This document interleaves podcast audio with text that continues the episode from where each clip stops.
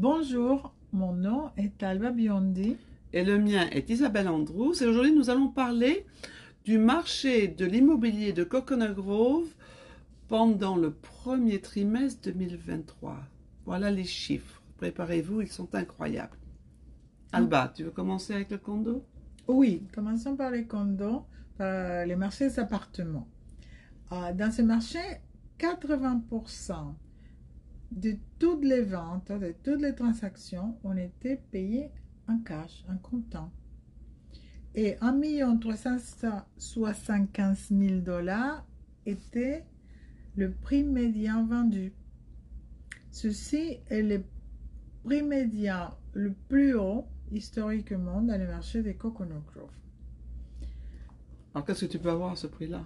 À ce prix-là, vous pouvez avoir un très joli appartement, de deux chambres à coucher, deux salles de bain et ce que ici on appelle les demi. Une demi-salle de bain, c'est des toilettes, des toilettes séparées. Euh, dans- avec une superficie d'environ 170 mètres carrés.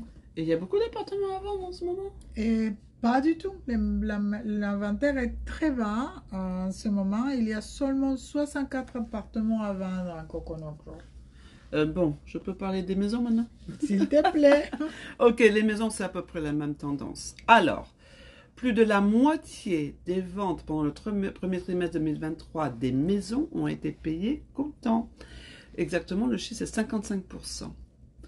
2 millions 100 est le prix médian vendu pour une maison à Coconut Grove. Alors, qu'est-ce que vous pouvez avoir pour ce prix-là? Ben, Vous avez une maison de 4 chambres et de 3 salles de bain, avec 250 mètres carrés environ de, de superficie, sur un très joli lot de 1100 euh, mètres carrés.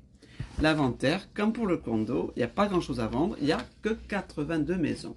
Alors, tout le monde nous demande, est-ce que c'est un buyers, est-ce un, un, un- un marché favorable aux acheteurs ou aux vendeurs? Alba, dis-nous. Bon. Si nous basons nos- nos- notre expérience dans ce que nous appelons les fondements, les, Le- fond- les fondations de, De l'économie. de- de l'économie et du marché immobilier, nous pouvons dire que à moyen terme, le marché est un marché très favorable. Alors, commençons par quoi? L'offre et la demande. Euh, voilà, donc euh, nous avons euh, Très très, peu- très d'inventaire. Très peu euh, d'inventaire et voilà, des, des acheteurs. voilà. Le prix moyen. Et il continue à, à- à augmenter d'année en année. Et ça fait au moins depuis 5 ans que ça. Ça avait commencé avant Covid et là, tous les ans, ça augmente. Voilà. Alors, les taux d'intérêt des emprunts. Euh, écoute, ils sont, ils sont en train de se niveler. Et, rappelons-nous que nous venons de vous mentionner que la plupart des transactions dans ce marché des Coconut Grove sont faites euh, en cash. Oui. Et l'économie est bonne. N'oubliez pas que l'État de Floride n'a pas d'impôt sur le revenu au niveau de l'État, simplement au niveau fédéral de Washington. Il y a certains États, par exemple le Massachusetts, vous payez deux impôts sur le revenu. Un sur le fédéral, qui Washington, et un sur, euh, sur, sur l'État du Massachusetts, donc deux impôts. En, euh, en Floride, nous avons qu'un impôt, comme en France, impôt sur le revenu au niveau fédéral. Et nos acheteurs viennent beaucoup du nord-est des États-Unis et de Californie parce que tous ces États ont deux impôts sur le revenu.